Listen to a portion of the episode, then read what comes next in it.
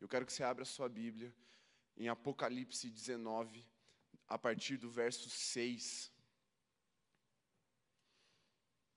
Minha versão é NAA, mas você pode acompanhar pela sua.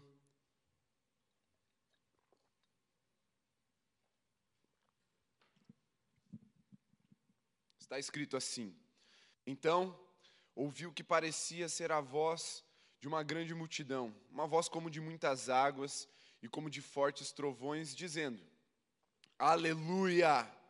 Tipo Miguel, assim, ô Miguel, fala aleluia aí, daquele jeito. Aleluia! Assim, pois reina o Senhor nosso Deus, o Todo-Poderoso. Alegremos-nos, exultemos e demos-lhe demos a glória, porque chegou a hora das bodas do Cordeiro e a noiva dele já se preparou.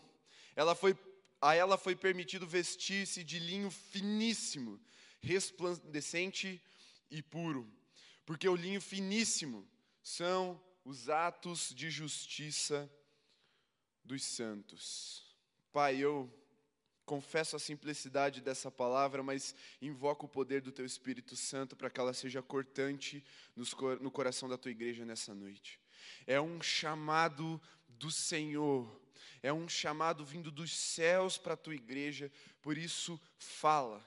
Eu só te peço uma coisa: fala com aqueles que estão dando ouvidos à tua voz, Santo Espírito, e eu sei que a tua glória marcará as nossas vidas. Sairemos daqui cantando e contando o que a tua glória fez com a Alameda nessa noite, Senhor. Eu sei que o Senhor tem uma noite escrita e marcada com glória nessa, nesse lugar, para essas pessoas, para esse povo que te ama. Por isso, fala, em nome de Jesus. Amém. Quando o pastor Sebastião falou, ó, oh, Jefferson, você vai pregar no, no domingo, nesse domingo, né? Eu confesso para você que eu fiquei um pouco confuso de o que eu poderia trazer de ministração. Normalmente eu já tenho algo muito claro no meu coração, já está engatilhado, já está escrito ou queimando ali no meu coração. E aí o pastor Sebastião fala assim, filhão, você vai pregar? Eu falo, beleza, eu já, já sei. Mas dessa vez não. Eu senti uma confusão no meu coração, na minha mente, e eu não tinha muita clareza sobre o que ministrar. Isso foi numa quarta-feira da semana passada. E na quinta-feira, eu estava no gabinete, um jovem bate a porta, fala: Pastor Jeff, posso, tem um minuto aí? Eu falo: Entra aí, cara, tô, tô só vendo o que, que eu vou pregar e eu ainda não sei. Ele, ah, então, deixa eu te falar uma coisa, eu sonhei com você essa noite. Sonhei que você estava querendo pregar alguma coisa, mas tinha algumas como se fossem umas raízes negras assim, te impedindo de pregar o que você tinha que pregar. Aí eu orei, e aí essas raízes saíram, e aí você conseguiu pregar o que você tinha para pregar, e o que você tinha para pregar tinha a ver com o pastor Calisto. E foi isso. Eu falei, beleza. Agora, aí eu falei, você falou, agora Deus tem que me explicar o que isso significa. Fui buscar no Senhor, porque eu entendi que Deus tinha alguma coisa para falar e eu não estava conseguindo entender o que era para ser falado. E o que, que o pastor Calixto significa para mim, nesses dias pelo menos? Sobre o que, que ele mais fala? Aí você deve pensar, missões, mas não é. É sobre o fim dos tempos. E aí eu lembrei disso e eu entendi, eu percebi essas raízes de confusão querendo me impedir de pregar essa mensagem, porque eu realmente considero ela bem simples, bem básica para a nossa vida com Deus, mas era o que Deus queria que a gente pregasse. Então eu falei, beleza, até compartilhei com o pastor Calixto antes de ter o discernimento, e aí falei para ele hoje de manhã, ó, Deus me, me revelou, aí eu vou preparar o caminho para que vocês vão pregar na semana que vem também. Então, eu creio que Deus, de uma forma sobrenatural, está alinhando todas essas mensagens que estão sendo ministradas e final de semana que vem Deus vai selar o que ele começou nesse dia. Se você não viu a mensagem de hoje de manhã, meu irmão, segunda-feira é dia de ouvir mensagem que você perdeu. Então você vai abrir o YouTube, você vai lá ver no canal da igreja o que é que Deus falou conosco nessa manhã através da vida do pastor Daniel. Mas foi assim que Deus confirmou essa mensagem no meu coração.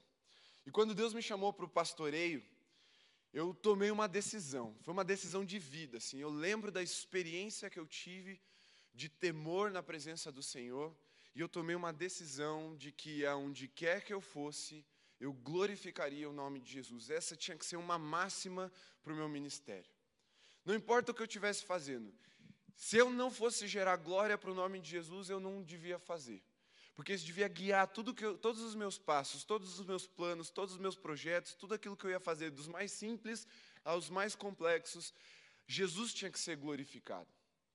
Porque naquela noite que eu tive essa experiência de temor, e eu vou te contar um pouco depois como que isso aconteceu, eu entendi o que a glória de Deus fez comigo. Eu entendi o poder que a glória de Deus tem de deixar marcas na terra. Todo lugar e todas as pessoas e todos os tempos em que a glória de Deus se manifesta estão marcados para sempre. Porque a glória de Deus ela vem do lugar mais profundo e do lugar mais sublime de toda a existência, que é o coração de Deus. Nasce lá. E quando ela é projetada, e aí essa projeção vem de diversas formas, ela vem com uma força de impacto que não há nenhuma força humana, nenhuma força espiritual, nenhuma oposição de trevas, nenhuma força demoníaca, nem de falsos deuses que pode resistir a essa força da glória de Deus. E é essa glória que nós vamos chamar como igreja a partir desse entendimento que o Senhor tem para nos trazer nessa noite. É essa glória que um dia na vida de Jesus rasgou a história entre antes e depois dele, que vai rasgar a história de Curitiba entre antes e depois da Alameda. E a Alameda não é a instituição.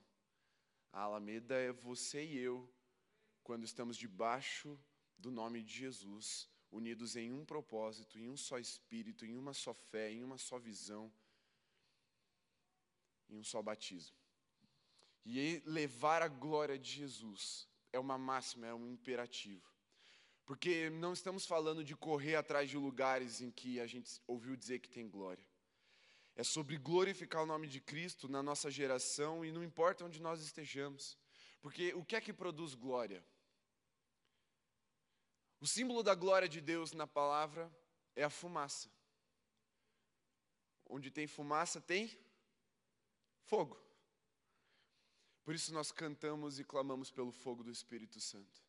Porque quando há uma oferta no altar e há fogo vindo do céu, a glória se manifesta.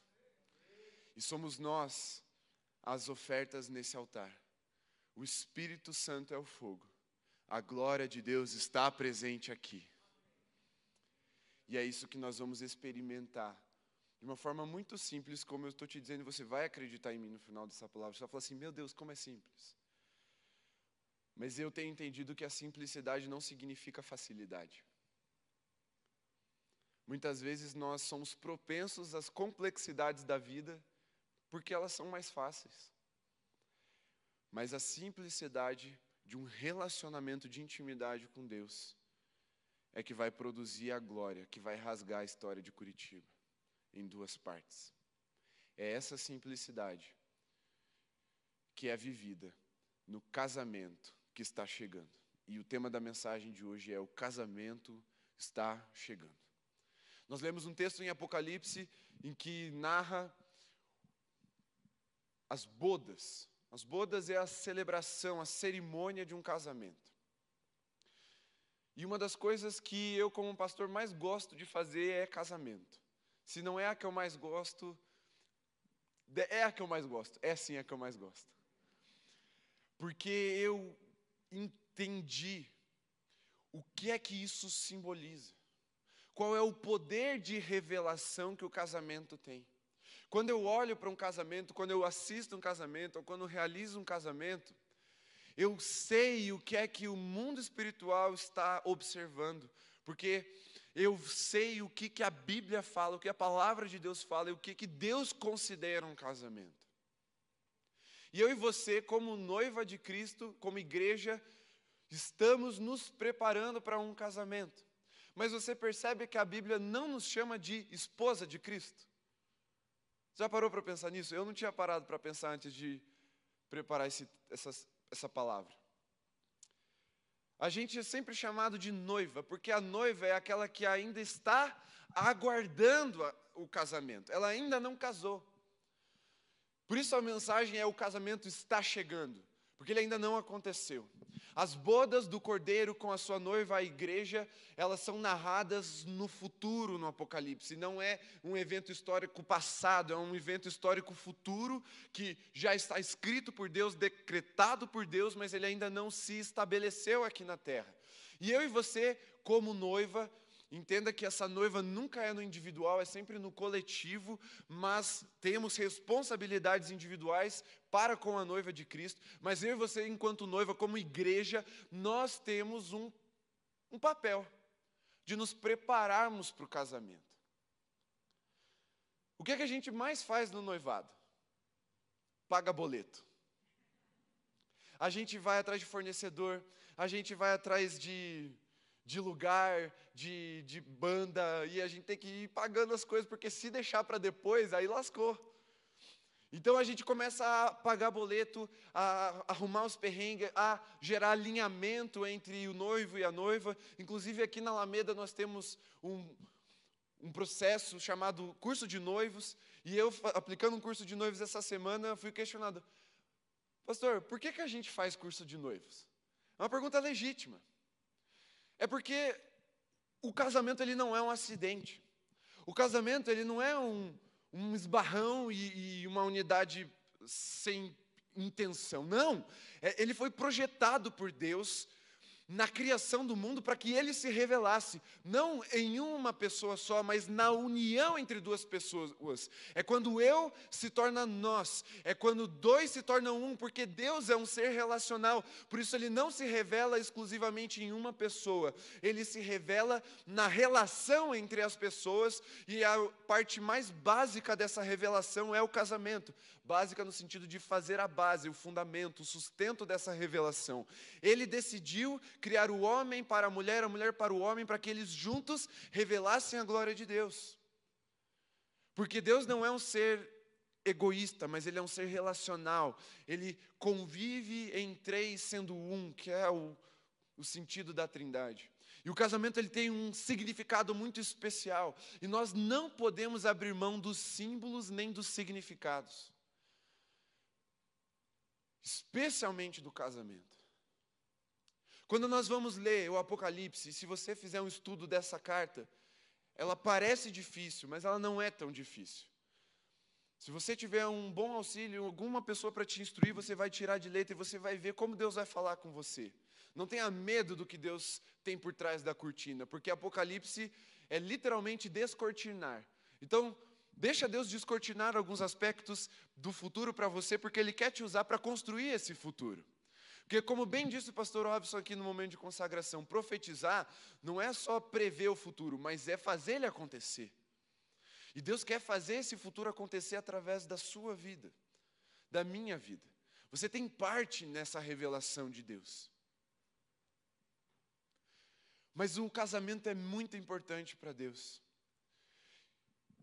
E o tempo em que vivemos é o que mais é atacado, mais descaracterizado, mais diluído, menos importante. Regimes legais foram criados para facilitar o desmanche do casamento. Tudo aponta para o fim do casamento. Já há uma expectativa de casamentos sendo ruídos, por quê? Porque isso diminui o poder de revelação que nos foi dado. Porque, como eu te disse, o Apocalipse ele fala sobre revelação. E se você prestar bem atenção, em toda a carta do Apocalipse, você vai ver que o maior perigo que a igreja corre no fim dos tempos não é a perseguição,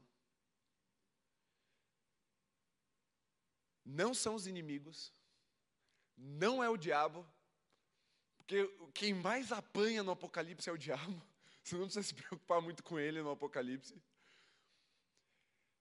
O maior perigo que a igreja corre se chama assimilação ou indiferença. é ela se tornar tão parecida com o mundo, tão indiferente com o mundo, que a glória de Deus deixa de se revelar através dela. É quando o secularismo entra na igreja. É quando o que a geração dos meus pais chamava de mundanismo, quando o mundo entra na igreja. Essa palavra caiu um pouco em desuso, ou ela foi atualizada. Hoje a gente pode chamar de modernidade ou de secularismo, mas assim, é a mesma coisa. É essa assimilação da igreja pelo mundo e do mundo pela igreja. Não há mais distinção, não há mais aquela nitidez de que, do que é luz e do que é trevas, porque está tudo meio cinzento. O maior perigo que a igreja corre é ser confundida com o mundo. Porque vive uma fé apática, vive uma fé racionalista, vive uma fé morta. Enquanto que a glória de Deus se revela no oposto disso tudo, numa fé no sobrenatural, numa fé viva, numa fé espiritual. E o casamento é a instituição de revelação de Deus. E ele decidiu revelar a sua relação com a igreja através do casamento, dizendo: Eu sou o noivo, Cristo Jesus o noivo, e vocês são a noiva. Só que se o entendimento e a perspectiva de casamento são destruídos na nossa mente, o inimigo começa a ter sucesso em nos cegar e nos tapar os ouvidos. Porque Deus vai continuar falando através do que ele instituiu, o casamento. Mas o povo começa a ficar cada vez mais surdo e cego para as coisas que Deus tem para revelar. Por isso que o clamor de Jesus nas cartas às sete igrejas do Apocalipse, você vai ver nos primeiros capítulos desse livro, é o que? Quem tem ouvidos, ouça o que o Espírito diz às igrejas. O Espírito Santo está falando, o Espírito Santo, ele está se manifestando. Mas na igreja ainda tem pessoas, ainda tem uma parcela que precisa ter seus ouvidos destampados e seus olhos descortinados para ver essa glória. E esse clamor não é meu, não é do pastor Sebastião, esse clamor é do Espírito de Deus. E eu não sei você, mas me escandaliza o Espírito de Deus ter que clamar para a igreja. Me escandaliza porque um dia eu me escandalizei com a minha cegueira espiritual. Um dia Deus descortinou os meus olhos e eu temi o Senhor, porque eu vi o quanto eu estava surdo e cego para as coisas que Ele estava fazendo e falando.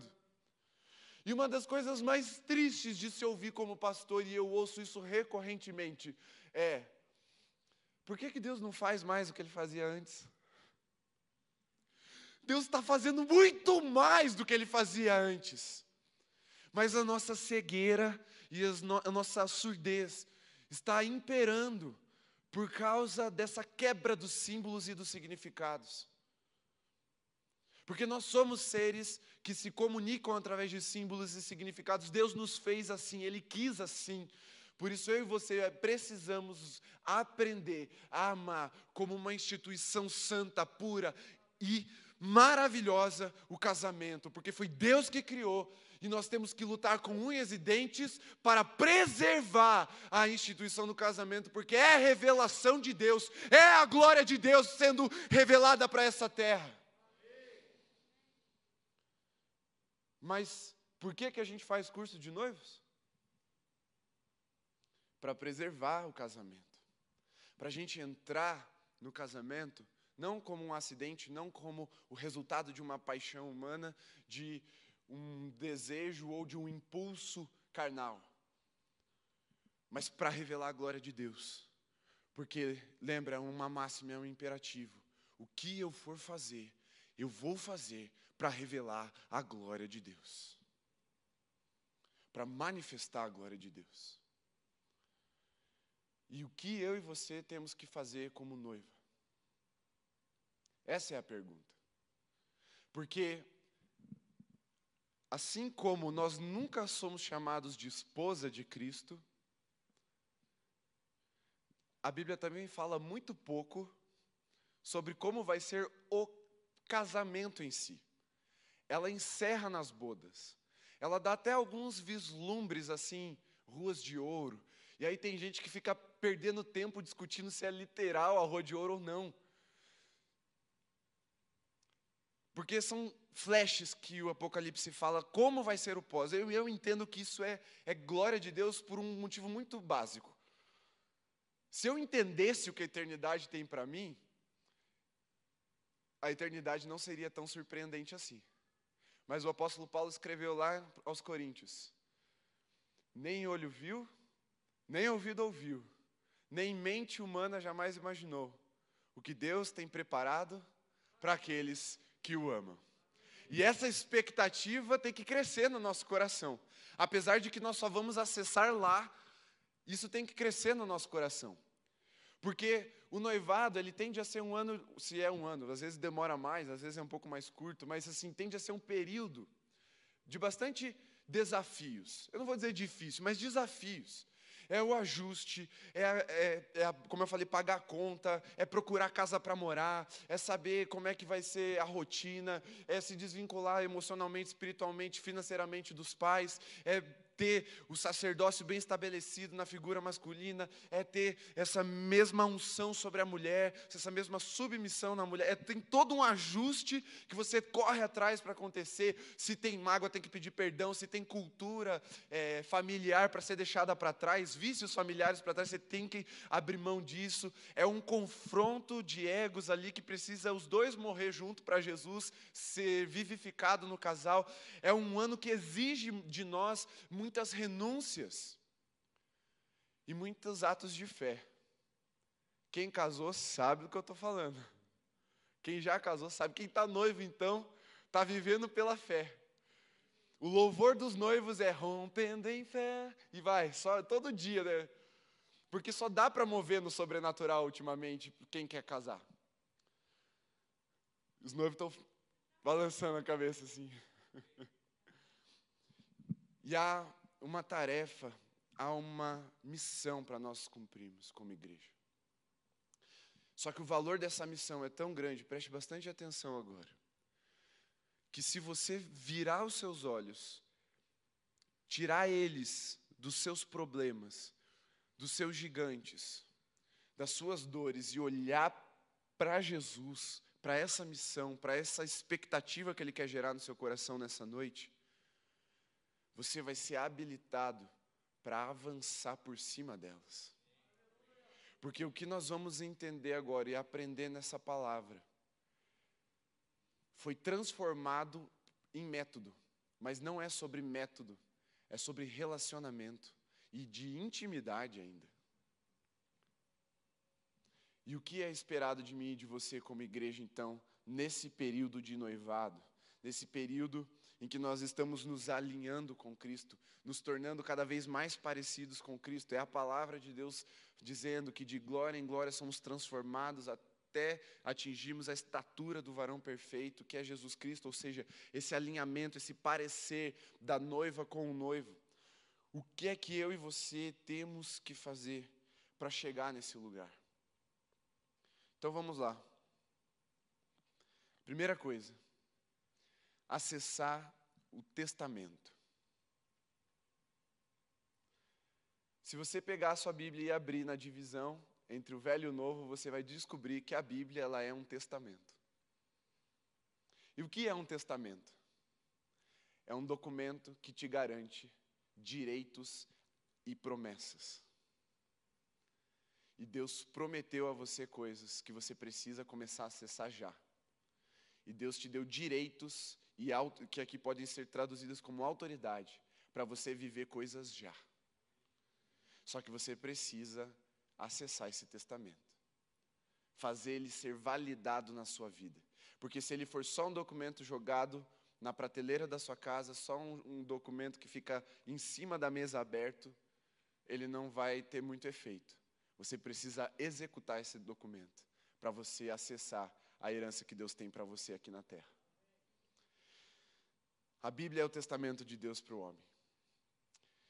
E a Bíblia é a palavra de Deus.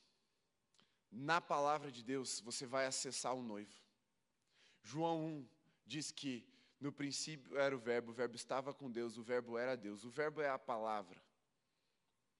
Jesus é a palavra de Deus. E ele é transcrito nas Escrituras Sagradas para que eu e você acessemos ele. O Espírito Santo inspirou a Bíblia. Ele escreveu a Bíblia através de homens durante mais de quatro mil anos, numa conexão tão perfeita que não pode ser refutada essa realidade, essa verdade. A palavra de Deus é Deus falando comigo e com você. E esse é o primeiro ponto do que, que é esperado de nós. Nós precisamos acessar Jesus, acessar esse testamento, nós precisamos voltar às Escrituras. Não como uma, uma peça que a gente leva no domingo e abre quando o pastor fala para a gente abrir, mas como uma carta de relacionamento. Quem aqui já deve, quer dizer, todo mundo já deve ter assistido algum filme de guerra, especialmente ali na época da Primeira e Segunda Guerra Mundial, que são as guerras que mais tem filmes. E aí, quando você vê aqueles mancebos lutando na guerra, jovenzinhos com 17 anos, atirando para todo lado, bala voando, e aí ele se vê num momento de muito perigo, de, de morte iminente. O que, que ele faz? Ele tira o capacete assim. Aí, enfiado, grudado no capacete, tem uma carta, um bilhete da amada dele. Aí ele, ele pega aquele negócio todo sujo, suado, melecado de sangue. Ele sem conseguir ler direito. Aí ele lê aquela carta, ele lembra do que é que está esperando ele em casa. O que é que ele faz? Dobra o bilhete, coloca de novo, põe o capacete, engatilha a arma e sai matando todo mundo até voltar para casa. Esse é o poder que a palavra de Deus tem para fazer com a gente. Todos os perigos que nos cercam, todos os inimigos que nos cercam, não importa o poder e a força que eles têm se nós acessarmos essa carta de Deus para nós, se nós vemos o que é que Jesus está falando com a gente, o que é que o Espírito de Deus está falando com a gente, nós somos inspirados e renovados em poder para levantar e sair atirando e vencendo todos os inimigos no nosso caminho, até a gente chegar de volta em casa, até a gente chegar de novo na presença daquele que está nos esperando. E aí os problemas eles ficam menores. Porque enquanto os nossos olhos estão nos problemas, estão nos inimigos, estão nas dificuldades, estão nas dores, nós ficamos intimidados, retraídos, parados. Mas quando os nossos olhos voltam para a glória que nos é prometida, que nos é dada por direito como herança, não importa o que tem entre nós e a glória, importa é chegar nessa glória novamente. Por isso que eu estou dizendo a você nessa noite: o que a glória do Senhor fez com a igreja é torná-la habilitada, poderosa, para vencer todos os inimigos que se opõem até entre ela e a presença do seu Senhor, entre a noiva e o noivo, entre o cordeiro e a sua igreja. Só que se a gente transformar a leitura da Bíblia em método, aí a gente fica achando que eu vou procurar um versículo que vai me ajudar a vencer só aquele problema. E ele vai te ajudar, funciona muito. O ponto não é esse, não é ser funcional, é o propósito. Porque a Bíblia não foi escrita só para você vencer o seu problema. Ela foi escrita para te levar até a presença de Deus, até a glória de Deus. E não admita sair de um tempo de leitura da palavra sem que a glória tome o seu coração, sem que a glória de Deus inunde o seu quarto, sem que a sua mente, o seu coração e o seu espírito sejam marcados por ela. Porque é para lá que você vai quando você mergulha nessa palavra. Por isso que não pode ser só um dia, por isso que não pode ser só um socorro no dia da angústia. Ela é também, mas lembre-se, é para te levar até a glória de Deus, porque não adianta nada matar todos os inimigos ao redor, vencer a guerra e ficar sentado no campo de batalha, porque o campo de batalha uma hora vai começar a feder. Uma hora ele já vai ter perdido o sentido, e é isso que eu estou querendo te transmitir nessa noite. Uma hora todas essas coisas que nós estamos enxergando na terra vão perder o sentido, elas vão apodrecer, elas vão perder a validade, elas vão passar da validade e Deus vai finalizar essa história e vai dar início a uma nova história. Por isso, nosso coração, os nossos olhos não podem estar voltados para esse tempo presente, mas na glória do porvir que nos foi prometida. E o segundo ponto é sobre oração que é preservar as recompensas que Deus tem para nós. Porque lá em Mateus 6, a partir do versículo 5, vai até o 15, Jesus ensina a gente a orar. Só que ele começa dizendo o que não é oração, ou como a gente não deve orar, que é como os fariseus, que faziam isso de forma hipócrita, para serem reconhecidos pelos homens da, da praça pública. Então, o que, que eles faziam para orar? Eles iam para as esquinas e começavam a orar em alta voz, orações complexas, bonitas, no hebraico mais puro da revelação das tábuas da lei. E aí, todo mundo olhava para eles e falava: os caras são fera. Só que Jesus diz assim: olha, esses caras que são fera, eles já receberam a recompensa. Que é o quê? Ser reconhecido. Quem busca reconhecimento, a recompensa é ser reconhecido. Mas Jesus fala assim: olha, não façam como eles. Vai para o secreto, fecha a porta do seu quarto, e o pai que está em secreto vai te recompensar. Então, aqui a chamada não é para orar em público, isso tudo a gente já faz. O lugar mais fácil de orar é na igreja. O lugar mais óbvio de se orar é com mais gente. Mas o que Jesus está chamando você para experimentar é a glória do secreto. Porque o Pai está lá te esperando com uma recompensa. E antes de qualquer recompensa que você possa imaginar agora na sua mente. Quem busca a presença é recompensado com a com a presença.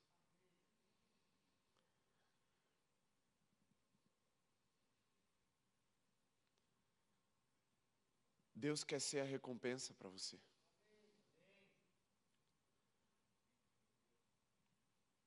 Todo o resto é muito bom, mas Ele quer ser a recompensa. Porque no noivado, apesar de todas né, aquelas dificuldades que eu falei para você, todos os desafios que, são, que precisam ser vencidos, também tem uma parte muito boa, que é ganhar presente. Todo mundo se compadece de um casal que está noivo. Meu cunhado vai casar mês que vem, e aí ele estava na van vendo algumas coisas para casa e ele topou com outro casal que há muito tempo que ele não via. Aí eles, ah, como é que você está? Ah, a gente está noivo. Daí eles, é mesmo, cara? É, vou te dar um tapete, vem cá, vou comprar um capacho para você. Comprou um tapete para ele assim, anos sem ver. Não, vem cá, vamos lá comprar. Por quê? A gente ganha muito presente, sim. Mas aí eu te pergunto, você trocaria o seu noivo pelo capacho? Ou sua noiva pelo capacho? Fala não, meu irmão. Não dá. Porque a melhor recompensa do casamento não são os presentes, não são, ah, não é a oferta que você recebe. A melhor coisa do casamento é o cônjuge. E é esse nível de intimidade que Deus quer restaurar conosco, como igreja. Ele ser a própria recompensa. É nós sairmos do secreto celebrando, não porque alguém me mandou uma oferta naquele horário, pode celebrar, é bom também, não porque alguém mandou uma palavra que veio certinho, mas porque, porque Deus estava lá com você. E isso ser suficiente para você sair vibrando, glorificando, isso ser suficiente para você enfrentar o seu dia de cabeça erguida como um verdadeiro vitorioso porque a glória de Deus já veio, porque a glória de Deus se manifestou, porque na oração da intimidade o Pai estava lá te recompensando no secreto. E o terceiro ponto é sobre jejum. E aí eu quero que você leia comigo Mateus 9, 14 e 15. Deixa eu abrir aqui. Evangelho de Mateus, capítulo 9, versículos 14 e 15. Está escrito: Vieram, pois, os discípulos de João Batista e perguntaram a Jesus: Por que nós e os fariseus jejuamos muitas vezes, mas os seus discípulos não jejuam? Jesus respondeu: Como podem os convidados para o casamento estar tristes enquanto o noivo está com eles? No entanto, virão dias em que o noivo lhes será tirado e então eles vão jejuar. Até o jejum é sobre casamento. Porque a Bíblia ela não explica muito bem o que é jejum. Se você for ver, não existe uma definição de jejum como tem, por exemplo, de fé, lá em Hebreus. Não tem, ó, jejum é isso. Parece que a Bíblia sempre trata o jejum como algo assim, todo mundo já sabe, eu não preciso explicar. E a gente vê muitos exemplos de jejum na Bíblia. A gente vai ver lá o jejum de Daniel, que ele fez quando ele foi levado para a Babilônia. A gente vai ver o próprio jejum de Jesus, 40 dias só na nem na água, né? Só no deserto mesmo. A gente vai ver vários tipos de jejum na Bíblia. Tem lá o jejum de Esther, três dias, tal, intercessório. O jejum ele se aplica a muitas coisas. Mas o que Jesus está falando é que jejum é sobre casamento. É sobre deixar claro que o casamento ainda não aconteceu. É sobre expressar a expectativa pelo noivo. É expressar a dor da ausência, de que ele ainda não, não voltou. E aí eu te pergunto: você já viu uma noiva que não estava com expectativa pelo dia do seu casamento? Que não estava ansiosa pelo grande dia? Se você viu, você não acreditou que ela ia casar. E uma igreja que não jejua, dificilmente vai convencer o mundo de que Jesus vai voltar.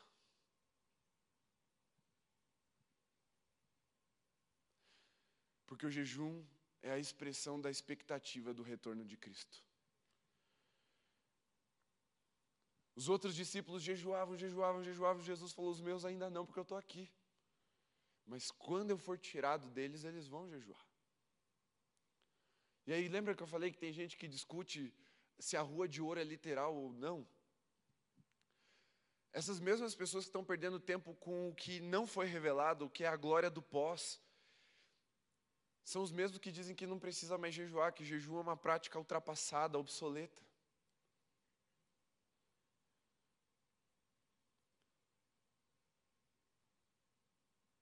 Mas uma igreja que anseia pela glória de Deus, jejua. O jejum, ele pode ser aplicado para muitas coisas, como eu disse. Você pode fazer um jejum intercessório? Faça. Você pode fazer um jejum de consagração? Faça. Você pode fazer um jejum de. Ah, vai aí um monte. Mas lembre-se, de que nós precisamos aprender a jejuar simplesmente para dizer: Jesus vai voltar. E eu estou esperando esse grande dia chegar. A experiência que eu tive foi uma experiência de visão. Alguns anos atrás, eu já era casado, numa madrugada eu despertei com um barulho um barulho forte dentro do meu quarto. Quando eu olhei para cima, não tinha o teto. Eu moro no último andar do prédio. São cinco andares, um predinho. E aí, no último andar, eu olhei para cima e eu vi o céu, vi as estrelas, aquelas nuvens assim, bem o céu de Curitiba mesmo, nada bonito. É, muita nuvem, né? A gente dificilmente vê tudo assim. Aí na, mas ali, quando eu pisquei e olhei de novo, o céu abriu. E eu vi um trono. E Jesus estava sentado nesse trono, dessa forma assim, ó, bem na beiradinha, inclinado, com o cotovelo no, no joelho e apoiado a cabeça, olhando para baixo. Ele estava olhando para mim.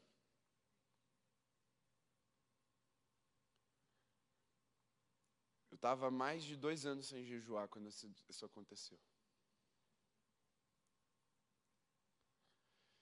Quando eu olhei para Jesus, o que o Espírito Santo me, me cochichou foi: Jesus está impaciente com você.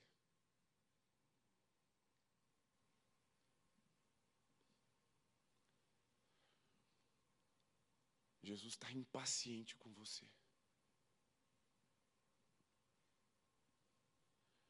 Tanta coisa para fazer, tanto propósito para cumprir, tanta glória para resplandecer,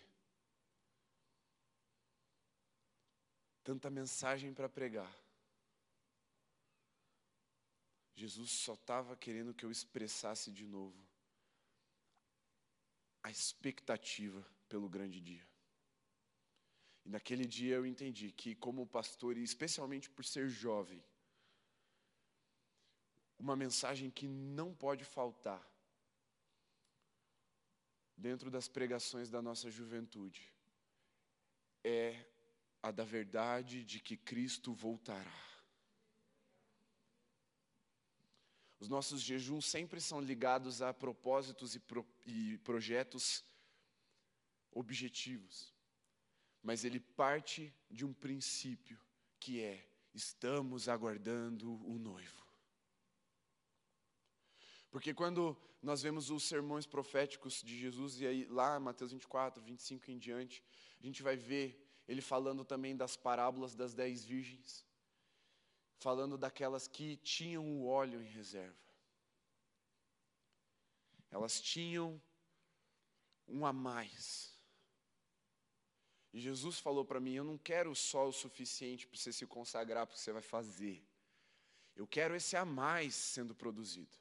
E jejum é esmagamento.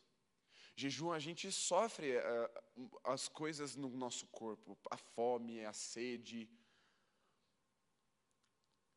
Jesus falou: Eu quero esmagar um pouco mais vocês para produzir esse óleo reserva, para que a chama nunca corra o risco de se apagar. Não é jejuar para fazer, é jejuar para produzir óleo. E eu sei que o ano de esmagamento da Alameda está se encerrando. O óleo O óleo foi produzido nesse lugar de azeitona. Porque nós decidimos mergulhar na herança do Senhor, na palavra que Ele nos prometeu como igreja. Nós cremos de todo o coração que Jesus falou que a Alameda seria. Aquele direito, aquela autoridade, aquela herança nós decidimos nos apegar a ela, mesmo que o momento não parecesse tão assim bonitinho tão propício. Nós nos apegamos e decidimos crer. Nós tivemos que voltar as nossas vidas para o secreto. Mais do que nunca a igreja de Jesus precisou orar sozinha em casa.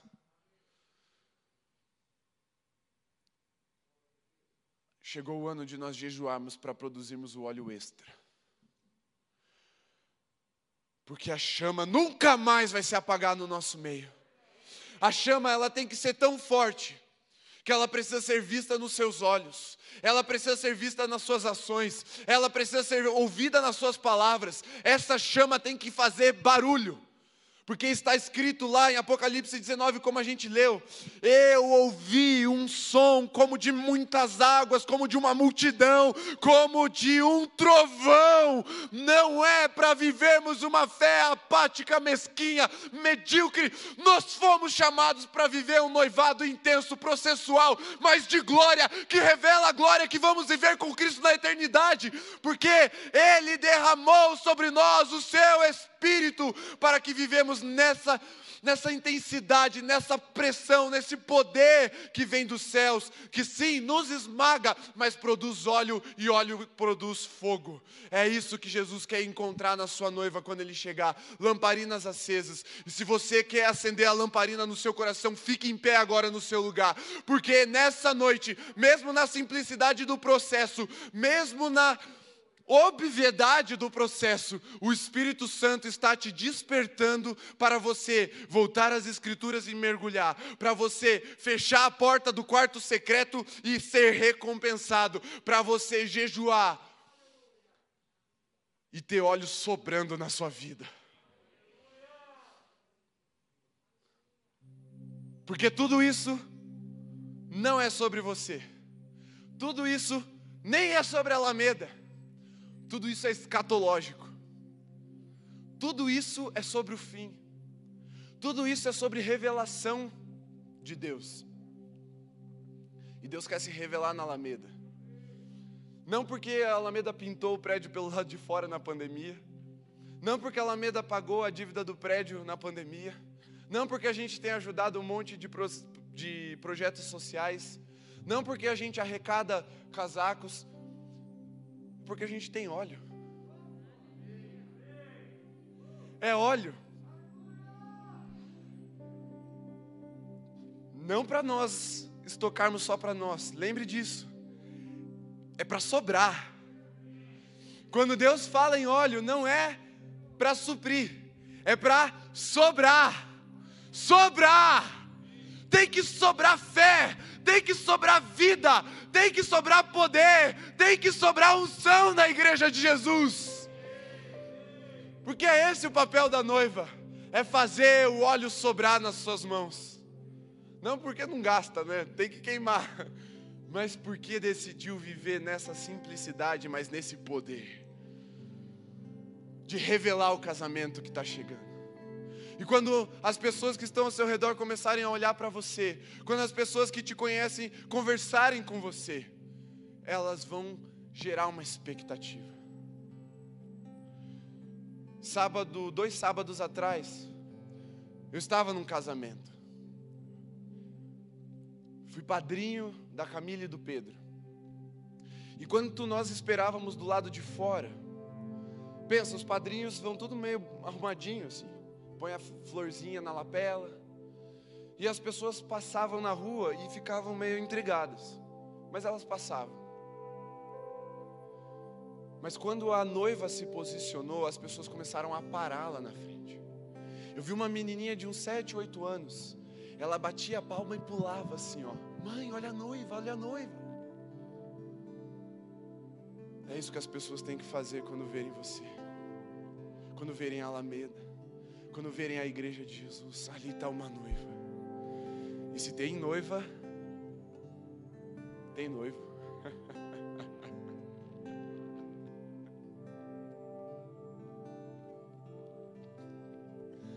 tem noivo. Tem noivo para ser apresentado. Tem um Senhor para ser confessado. Tem um Deus Pai para ser conhecido. Tem um Deus Filho para ser anunciado e glorificado. Tem um Deus Espírito para ser experimentado. Tem uma glória para ser para ser vivida. E aí você empresta o seu óleo para quem ainda não tem e fala: "Vamos junto". E produz mais. E produz mais. E produz mais. Porque o que vai distinguir as noivas, a noiva, na verdade, a noiva é uma só. É o fogo do Espírito queimando no coração dela. Por isso que ela não será confundida no grande dia.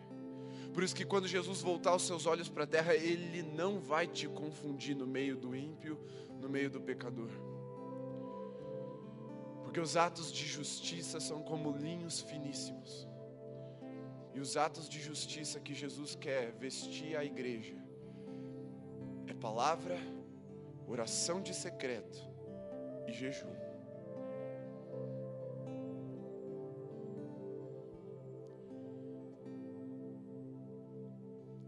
Jesus quer se revelar em você. Lembre-se, se você talvez esteja distraído por causa da sua dor, por causa do seu problema, nessa noite vai sobrar óleo para resolver problema, para curar dor, para ungir enfermidade, para tudo isso, vai sobrar. Mas os teus olhos precisam estar na glória.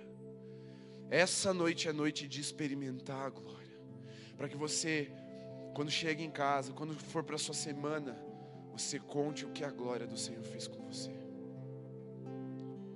Se você tem o desejo de entrar nesse lugar de glória, de produzir esse óleo no Senhor, deixe seu lugar, venha até aqui à frente. Mas faça isso como um voto. Um voto de que quem vai revelar. Pode vir. Pode vir. Porque a glória vai se revelar na Alameda. Não é uma torcida, não é palpite, não é um cálculo, é uma promessa daquele que não mente. Chegou o tempo do óleo superabundar de novo na casa. Chegou o tempo de ter muita coisa para queimar, de uma chama que não vai mais se apagar. Chegou o tempo de o Senhor te encontrar nas madrugadas novamente. Chegou o tempo do Senhor usar a sua boca como espada afiada, mais afiada do que uma de dois gumes, para revelar a verdade. Chegou o tempo de você expressar que existe um noivo que vai voltar e esse noivo não tarda, porque o casamento está chegando. Ele vem e essa frase vai estar estampada nos seus olhos, porque os seus olhos revelarão a luz resplandecente do Senhor, aquele que vem assentado sim em um alto sublime trono, mas vem vencendo para buscar a sua noiva amada. Esse é o nosso Deus. Esse é o chamado do Espírito para a igreja nessa noite. Um chamado de fogo, um chamado de paixão, um chamado de devoção, um chamado de entrega, um chamado de glória. Você vai declarar essa canção agora, com todo o entendimento, com toda a alegria, com toda a devoção, porque não é só uma poesia bonita é uma profecia que vai se cumprir na sua vida. Você vai perguntar ao Espírito Santo: qual é o jejum que Ele quer que você entregue, que você dedique a Ele, que você devote a Ele. Mas certamente você vai ter que mergulhar nas Escrituras e você vai ter que viver uma vida de oração secreta. Quando você se chocar com a glória do Senhor nesse lugar, lembre-se, em nenhum momento nosso pastor deixou de persistir no secreto. Se há uma característica, uma unção que Deus derramou sobre a Alameda através da vida do pastor Sebastião, é de uma vida de secreto, é de uma vida de levantar de madrugada e orar, orar, orar, orar. E eu quero ler a conclusão do livro de Apocalipse para você. Lá no último capítulo. Eu, Jesus, enviei o meu anjo para dar testemunho destas coisas a vocês nas igrejas. Eu sou a raiz e a geração de Davi, a brilhante estrela da manhã. O Espírito e a noiva dizem: Vem. Aquele que ouve, diga: Vem. E aquele que tem sede, venha. E quem quiser, receba de graça a água da vida. Aquele que dá testemunho destas coisas diz: Certamente venho sem demora. Amém. Vem, Senhor Jesus. Preste bem atenção. Toda geração que impactou o mundo só impactou o mundo porque viu a glória do Senhor, certo? Toda geração que marcou o mundo tinha a expectativa do retorno de Jesus. Aqui não é para a gente cravar a data que Jesus vai voltar, porque senão não vai dar certo. Jesus falou: não, não cabe ao homem saber o dia nem a hora, nem os tempos nem as eras, é, não é isso mas é sobre criar essa expectativa. Aí você pensa, ah, mas como é que você resolve teu coração com isso? Simples. Eu sonho quatro gerações na minha frente, mas me preparo para amanhã. Essa é a chave. Sonhe quatro gerações ou mais para frente, para deixar legado, para construir memoriais de fé, para deixar uma história mas se prepare para o amanhã, porque eu acredito em Jesus. Não que ele existe, que ele existe é óbvio que eu acredito. Eu estou dizendo, eu acredito no que ele diz. E ele diz: certamente venho sem demora.